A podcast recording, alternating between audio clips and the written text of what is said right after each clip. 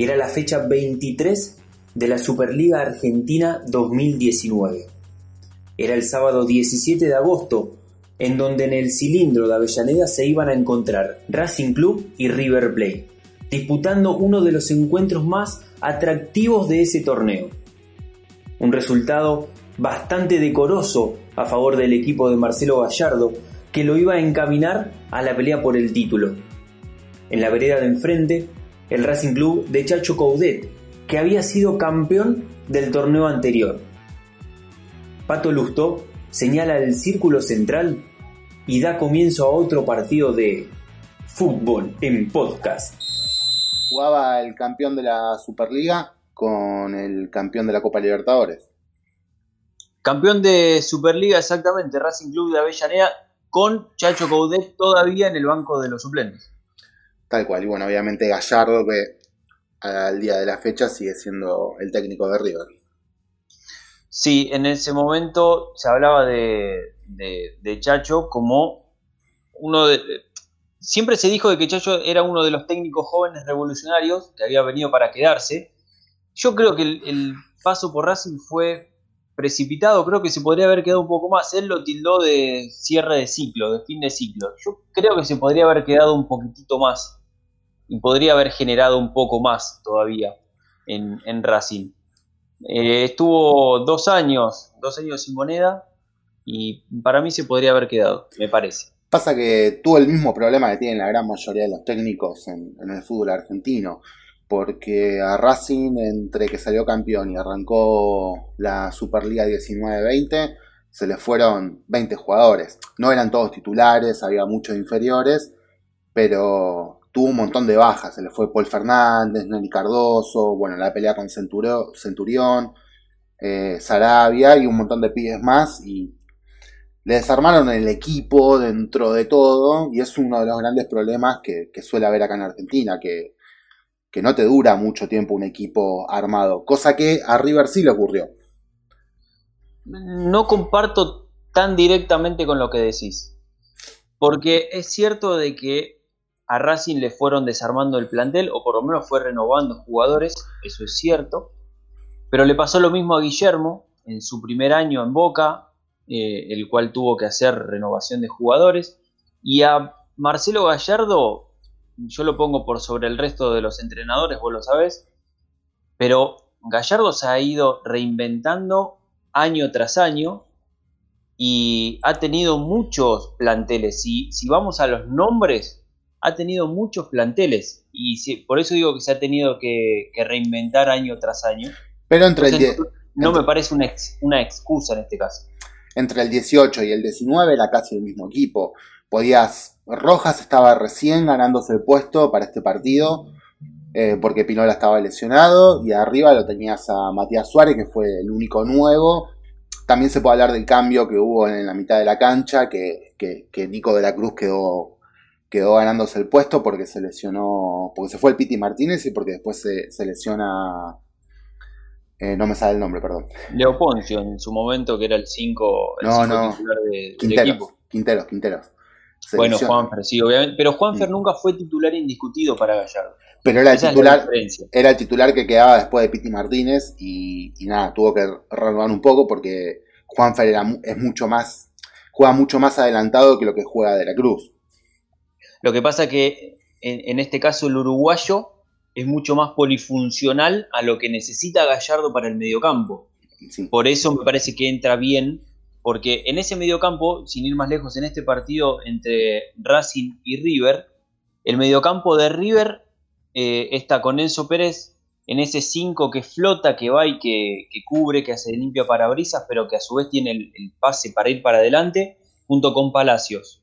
Y Nacho Fernández y De la Cruz más por afuera y, en, zona de ofensiva, digamos, en tres cuartos de cancha hacia adelante, que le daban a ese River justamente lo que Gallardo necesitaba, que era esa polifuncionalidad. Cuando hay que ir hacia un lado, vamos, cuando hay que rotar, rotamos. Y en cambio, en ese aspecto, eh, Juanfer es mucho más posicional porque flota bien detrás del 5 y entre medio de los dos centrales, porque puede aparecer con mucha libertad por ahí, porque es muy pícaro para eso, pero es más, más posicional que De la Cruz, ponele, en el caso de que los tengas que hacer competir, ¿no? Por un puesto a De la Cruz o Juanfer, me parece. Hmm. Eh, creo que esa es la, virtud de Gallardo y la diferencia entre los dos jugadores. También dentro de las altas y bajas que hubo, por ejemplo, en River vino Paulo Díaz, que no era titular, y en cambio en Racing vino Matías Rojas y Reñero, que sí fueron titulares en el equipo, ni bien llegaron. Reñero inclusive era el primer partido que jugaba, Exactamente. venía de San Lorenzo.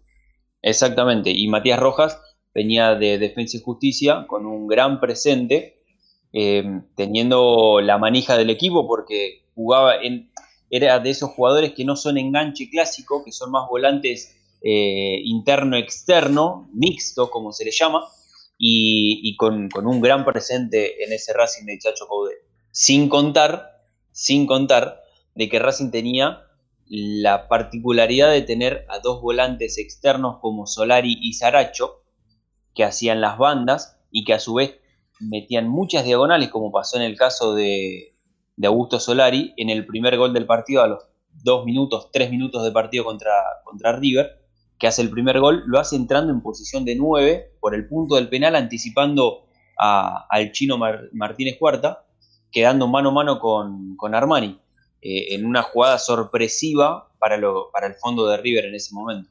Sí, Montiel regaló esa pelota porque pensó que se iba, se frenó y después tuvo que, que, que, tratar de taparlo, pero bueno, fue un error bastante amateur de, parte de Montiel, ¿no? Que después igual tuvo un muy buen partido, pero bueno, el primer gol es, tiene mucho, mucho de él.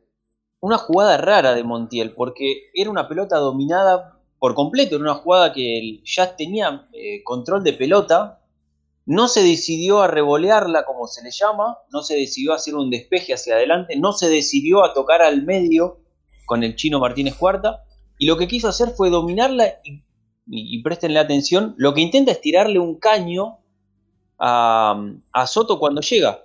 Eso es lo extraño, porque lo esperó para tirarle un caño, eso me pareció raro, ahí es donde pierde la posición bien ganada por Soto por perseverancia, porque él vio que estaba lejos y sin embargo fue igualmente a buscarlo a Montiel, que creo que esa fue una de las premisas de, de los equipos de Chacho Coudet en este partido por ahí, eh, como, se dijo en ese momento y como lo vamos a decir, le salió mal la presión porque River le cambió la forma de juego, pero eh, los equipos de Chacho Coudet jugaban a eso, a la presión alta, a presión por los costados, para que vos te sientas incómodo y tengas que, tirar pelotazos frontales. En este caso, vuelvo a lo mismo, no le salió porque River jugó de esa manera y desnudó todos los huecos que Racing dejaba de mitad de cancha hacia atrás eh, en, ese, en, encuentro. Entonces, vuelvo a lo, del principio. Una gran perseverancia de Soto en ir a buscarlo, en no dar por perdida la pelota, le roba la pelota a, Montiel y termina en el 1 a 0 de Augusto Solari entrando en posición de 9 con un gran amague eh, solamente de movimiento de Licha López. Bueno, parte de la intensidad que hubo en este partido también lo puedes ver en, el calendario de River, que jugaba 7 partidos, incluyendo 3 de Copa, con, en menos de 30, 32 días más o menos. Venía de jugar con Cruzeiro por los cuartos, por octavos, por octavos de final que lo terminó dejando afuera y cuatro o cinco días después de este partido terminaba jugaba con Cerro Porteño por, por los cuartos de final de la Copa Libertadores. Que lo bueno de, ese momento que recuperaba a Nacho Escoco, que de hecho entró sobre el final en este partido y hace el sexto gol, lo recuperaba después de la lesión que había tenido Nacho. Y llegaba bien para el partido de Copa Libertadores, que era lo que quería el muñeco Gallardo en ese momento. Pero River no tenía un plantel largo recordemos eso, River nunca tuvo un plantel largo para las dos competencias y demás. Alternaba mucho, eh, alternaba muy pocos jugadores. Era muy poca la rotación que tenía Gallardo. Era poca y, puso todos titulares encima, porque tenía el partido muy importante que era los cuartos de la Copa Libertadores. Y aún así no hizo muchos cambios, porque podía entrar Prato, Escoco también podría, bueno, por ahí no físicamente no estaba, pero podría haber hecho un cambio más que nada por Borré, estaba Suculini para entrar, que bueno, fueron los cambios que terminó haciendo después. Claro, en el segundo tiempo terminan entrando justamente esos tres que nombraste. Eh, en el medio, Prato y, Nacho Escoco, cambia los dos atacantes, las dos figuras de atacantes las cambia dos por dos. También ocurrió, esto no me acuerdo si, no, esto fue después, cuando juega con suplentes tampoco le va bien. O sea, en la pequeña rotación que tenía, cuando juega con Talleres pierde, y después cuando juega con Vélez, no me acuerdo si empata o pierde, pierde no, no, con Vélez pierde, pierde de local. Pierde, pierde de local con Vélez y pierde por 1 a 0 también con Talleres que con Vélez particularmente no fue un mal partido de River, por el contrario, tuvo un mal comienzo, un mal primer tiempo, pero el segundo tiempo fue bueno y Vélez se lo gana por una cuestión de individualidades, nada más que por eso y por la presión que, ejercía River, eh, que, ejercía Vélez. Por eso digo que me parece que este Racing de, Chacho Coudet lo que buscaba era eso. Lo que pasa es que salió mal, porque el muñeco Gallardo le cambió la, forma de juego y fue a, que River sea lo más directo posible, que sea lo más vertical posible. Eh, de hecho, después del partido, el muñeco Gallardo dijo, nosotros sabíamos que no teníamos que lateralizar, que no teníamos que jugar para atrás, o sea, teníamos que recuperar la pelota e ir para adelante. Sacando excluyente para mí la figura en ese partido, más allá de que ha tenido partidos mejores, ¿eh? no digo que no, pero para mí ese partido de, de Palacios fue excelente pero no por, por, digamos, por lo que venía haciendo, sino por lo que hizo en ese partido en particular, que fue eh, estar siempre bien posicionado, el toque rápido, siempre buscar eh, la, circulación de la pelota hacia adelante, siempre vertical. Creo que fue uno de, de los grandes aciertos para ese partido de, Gallardo, porque recordemos que eh, Palacios venía de lesión también. Era uno de los soldados que estaba recuperando Gallardo. No recuerdo que, venga lesionado. ¿Estuvo muchos partidos fuera? ¿Fue una lesión grave o...? No, había tenido una seguidilla así de, partidos y venía con una molestia, había tenido una molestia en, el aductor, si yo no recuerdo mal. Eh, había estado afuera y se estaba recuperando la figura de Palacios. Venía de, creo que hacía dos partidos que había vuelto, si yo no recuerdo mal, dos, sí, dos partidos que había vuelto. De hecho, había arrancado jugando los segundos tiempos, como lo hacía Gallardo siempre cuando tiene que recuperar jugadores y para ese partido en particular con Racing lo pone titular. ¿Y a quién venía poniendo en vez de Palacios? Es una gran pregunta que la vamos a develar en el próximo capítulo. si no, no, me había olvidado esto. Sí, sí, sí, sí, sí. Palacios no venía siendo titular, en ese partido lo pone titular Gallardo, que por eso el despliegue físico que solía tener eh, Palacios no lo tiene en este partido. Lo que pasa que en este encuentro particular lo mejor de Palacio fue estar siempre bien posicionado, siempre a donde tenía que estar, siempre cerca de la jugada, ¿sí? si la jugada iba por la izquierda, estar cerca de, los laterales o de los volantes, si la jugada iba por la derecha, lo mismo, estar cerca de los atacantes y jugar siempre a un toque, jugar siempre simple. Eh, era, fue, creo que, el eje principal de esta victoria de River. Bueno, los primeros 10 minutos del partido lo, lo dominó Racing, no fue un, no fue un gran dominio, pero bueno, trató de, tener la pelota, de jugarla. Y River intentó jugar como jugaba siempre, ¿no? Manejando la pelota, buscando el espacio. Perdón, por ahí no particularmente en este encuentro. Los, primeros minutos, ¿eh? Al minuto de, partido, perdón, Mati, ¿eh? pero al minuto de partido, lo primero que hicieron, tanto Rojas como el chino, el chino Martínez Cuarta, lo primero que hicieron fue hacer dos despejes frontales desde la medialuna del área hacia los delanteros. En el primero, el que pierde es Suárez. En el segundo, Borré gana y se escapa. Y en el tercero es la tercera vez que, la pelota los pasa a los dos centrales, porque Orbán y Sigali jugaban mano a mano. Por eso digo que la presión de Racing siempre fue igual, pero en este partido salió mal porque River le cambió el sistema de juego. Pero para mí lo cambió a los 30 minutos. Para mí lo cambió a los 30 minutos. A los 30 minutos ves el quiebre de cómo estaba jugando River. Cuando deja de aparecer Nacho Fernández, cuando deja de aparecer De la Cruz, cuando deja de aparecer lo poco que había aparecido en Pérez en modo ataque, pues sí estaba en modo defensivo. Eh, hay ese cambio para mí. Para mí a los 30 minutos es cuando hay una... cambia la táctica de River. River estaba tratando de encontrar el espacio y a los 30 minutos empieza al pelotazo, pero no al despeje. No, al la tiro y ojalá que no, sino a, buscar esa pelota de contragolpe, dándose cuenta de que uno, Racing estaba muy tirado atrás. También a partir de los 30 minutos Racing se anima un poco más, sale la defensa del fondo, empieza a ocupar lugares en la mitad de la cancha y ahí se le abren los espacios de contragolpe a River, que bueno, terminan en básicamente tres goles, ¿no? Pues fue el minuto 35, 36 y 37. pero para mí hay, como e, ese quiebre, ¿no? Como River estaba tratando de mover la pelota y Racing también. Entonces está el partido un poco dividido.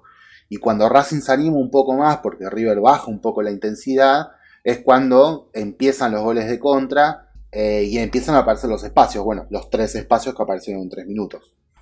Que, bien dice, pero creo que nunca pasó es que un equipo de Gallardo eh, rife la pelota, o sea, que juegue por, por jugar un pelotazo largo o algo por el estilo, creo que nunca pasó. Eh, y, puede ser, sí, sí, sí, comparto con que en el minuto 30 se parte el partido cuando River encuentra el empate. Pero yo no creo eh, que, hayan rifado la pelota. Para mí fue más. No, no, Por eso, lo que digo es eso, justamente. Tanto Suárez como Borré estaban pendientes más de jugar de espalda, bien, al arco de Racing, al arco de Arias, que jugar de frente. Yo creo que ese es el cambio que termina dándose, en el cual las pelotas pueden ser que hayan sido rifadas o no, yo creo que no, pero empiezan a ser efectivas por eso, porque se dan vuelta los dos delanteros. De las primeras indicaciones de Gallardo en el partido es decirle a, Palacios justamente que estuviera tranquilo porque había lugar para jugar. Cuando vos, un equipo como el del Chacho Coudet, te aprieta como, como solía apretar ese Racing, y la primera indicación que le da Gallardo a, Palacios es tranquilo que tenemos lugar para jugar. ¿A qué hace referencia? A que River estaba bien plantado en el medio, más allá de que perdía 1 a 0 porque el gol de, Solari es a los dos minutos. Eh, River estaba bien parado con la pelota. Lo que pasa que no podía sortear el medio campo. Es cierto que cambia cuando Borré y, Suárez jugaron de espalda los primeros minutos. Cambia cuando Palacios empieza a poner esas pelotas entre medio de los dos centrales, pero ¿por qué? Porque vuelvo a lo que te dije antes. Sigali y Orbán jugaban mano a mano contra los dos delanteros de River. Teniendo en cuenta que Pichud iba y por el otro lado Soto iba, al quedar mano a mano Orbán y Sigali contra Suárez y Borré, en ese momento es donde se parte el partido con las pelotas puestas por el medio porque ellos quedaban, Racing quedaba muy abierto, muy replegado. En el, medio, en el medio de Racing, Neri Domínguez era el único, que, el único jugador de marca. Entonces quedaba lejos, Racing se partió en un momento, quedó abierto, quedó lejos, y es donde River le, hace daño. Y ahí es donde cambia el partido, obviamente, ¿no? En el minuto 30 del primer tiempo, donde en pocos minutos River se pone 3 a 1 y termina el primer tiempo con un 3 a 1. Eh, y, incluso River ha tenido partidos mejores que, que, contra Racing, ¿no? Pero vos fíjate que Arias no fue, no había sido figura, no había tenido grandes intervenciones, lo mismo Armani por el lado de River, ¿eh? no habían tenido grandes intervenciones. Ah, para mí Arias. Para de lejos y demás, nada más. Para mí Arias tuvo. River no había llegado y Racing tampoco. Arias tuvo, eh, para mí, un par. Tuvo como cuatro o cinco pelotas lindas que sacó. Nada del otro mundo, pero tampoco era para, para que se coma tres goles de golpe, ¿no? O sea, no estaba atajando mal. Para mí tuvo buenas intervenciones Arias, pero en realidad me parece que más que en el segundo tiempo. En el segundo tiempo fue que ahí tuvo más pelotas. No, no me acuerdo muy bien ahora te iba a decir lo mismo. Eh, las, pelotas que saca Arias son todas del segundo tiempo cuando el partido ya estaba 6 a 1. Hmm. Cuando el partido estaba 6 a 1, le saca una pelota a Nacho, a Nacho Escoco, bien digo, y una a Nacho Fernández.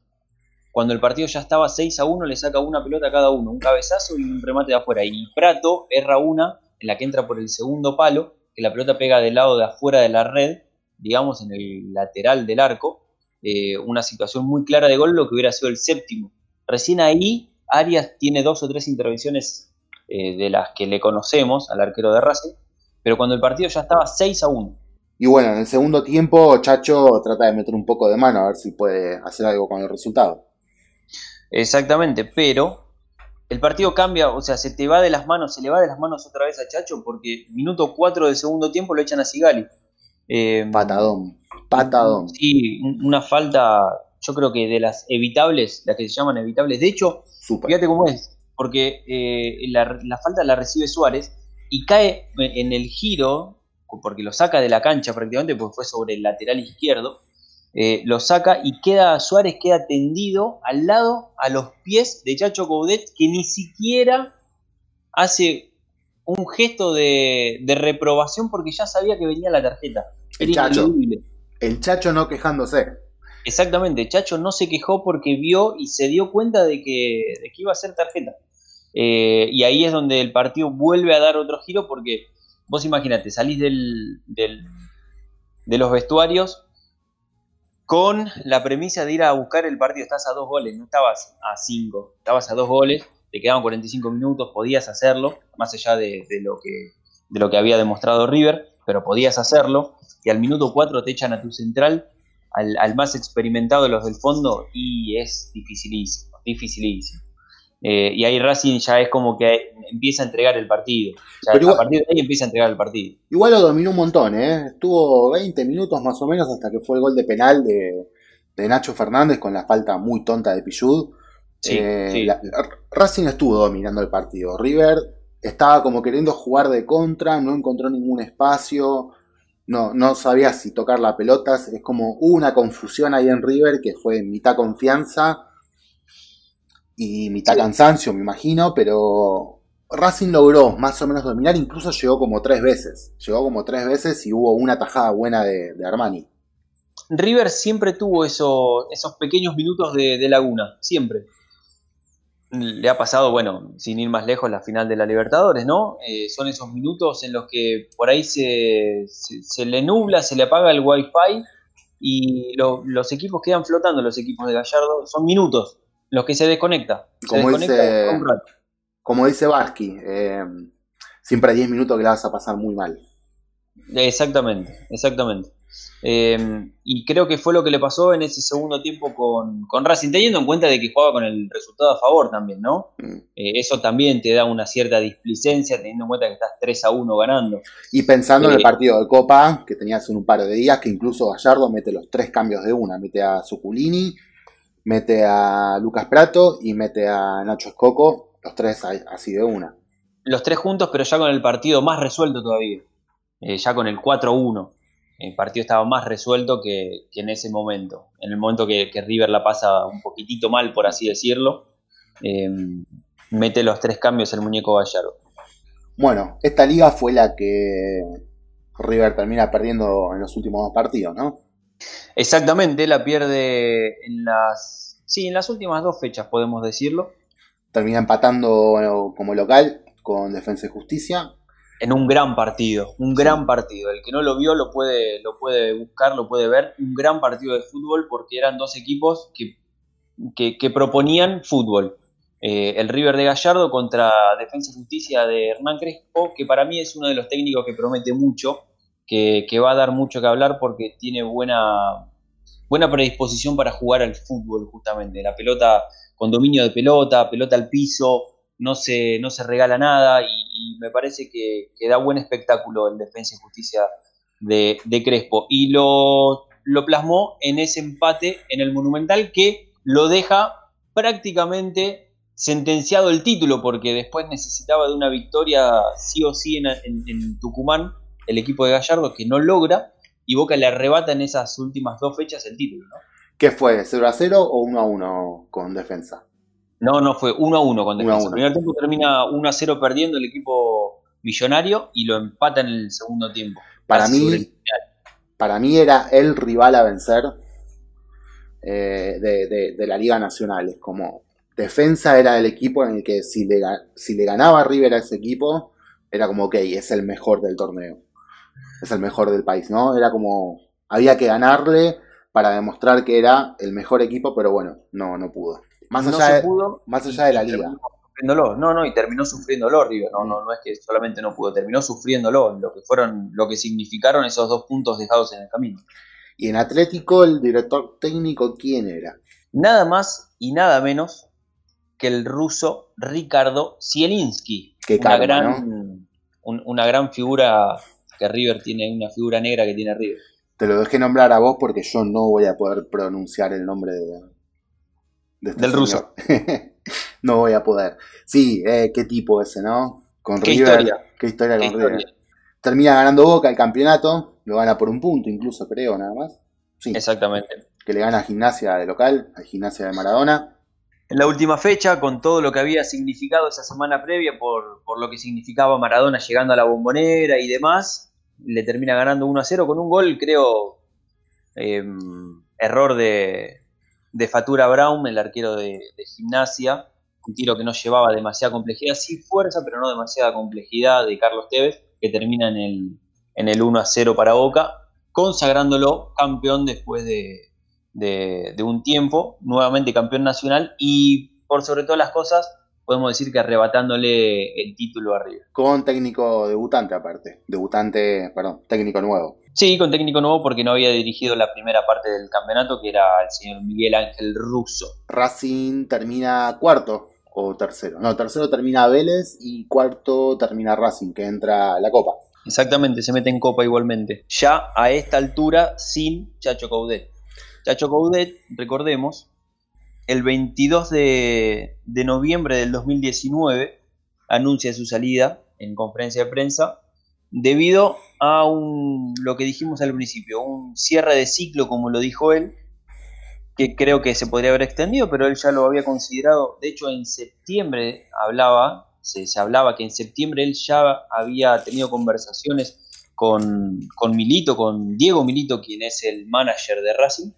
Había tenido conversaciones porque él sentía que se tenía que ir, pero como él bien lo explicó, creía mejor y para el club quedarse hasta fin de año. Faltaban, creo que todavía cinco fechas encima del campeonato, no, no había terminado. Exacto, exacto, exacto. Y ahí es donde Racing se queda sin técnico y lo van a buscar nada más y nada menos que a BKC. En realidad creo que fueron por San Paoli. La primera opción era San Paoli, sí, sí, sí. Que... de hecho, mirá cómo son las cosas, ¿no? Porque Chacho Coudet en, en conferencia de prensa cuando, cuando él anuncia que se va, le dicen, ¿qué pasaría si si viniera San Paoli o... No, yo, yo lo llamaría, le diría que venga ya. O sea, hasta el mismo Chacho Coudet hablando en ese momento de San Paoli. Está bien, después no se dio, ¿no? Por, por muchas razones, supongo, de, directivas, pero ya se hablaba en ese momento de, de San Paoli, el ex técnico de la selección. Bueno, BKC se venía independiente encima. Había renunciado hacía, ¿cuánto? ¿15 minutos más o menos? Sí, sí, sí, sí, entre 15 y 17 minutos se había renunciado. Eh, lamentable paso de BKHS por, por el Rojo de Avellaneda, lamentable, creo, ¿no? Creo que estuvo cuatro meses, más o menos, y menos de 20 partidos. tampoco le fue tan mal, fue lo promedio en Independiente de la, última época, menos la de Holland, obviamente, en la que, nada, ganás la mitad, perdés la mitad y empatás un par de partidos en el medio. El problema de BKHS en Independiente fue que tuvo problemas con los jugadores. Eh, tuvo inconvenientes ah. con, con Pablo Pérez y y con un par de jugadores de los experimentados del plantel y eso cuando vos sos un técnico nuevo que más allá de todo Sebastián Becallese llegaba con la espalda de haber dirigido solamente justicia, no haber ganado nada, pero con una propuesta de buen fútbol. Nada más que con eso, eso fue lo que le daba la espalda a Becallese para llegar.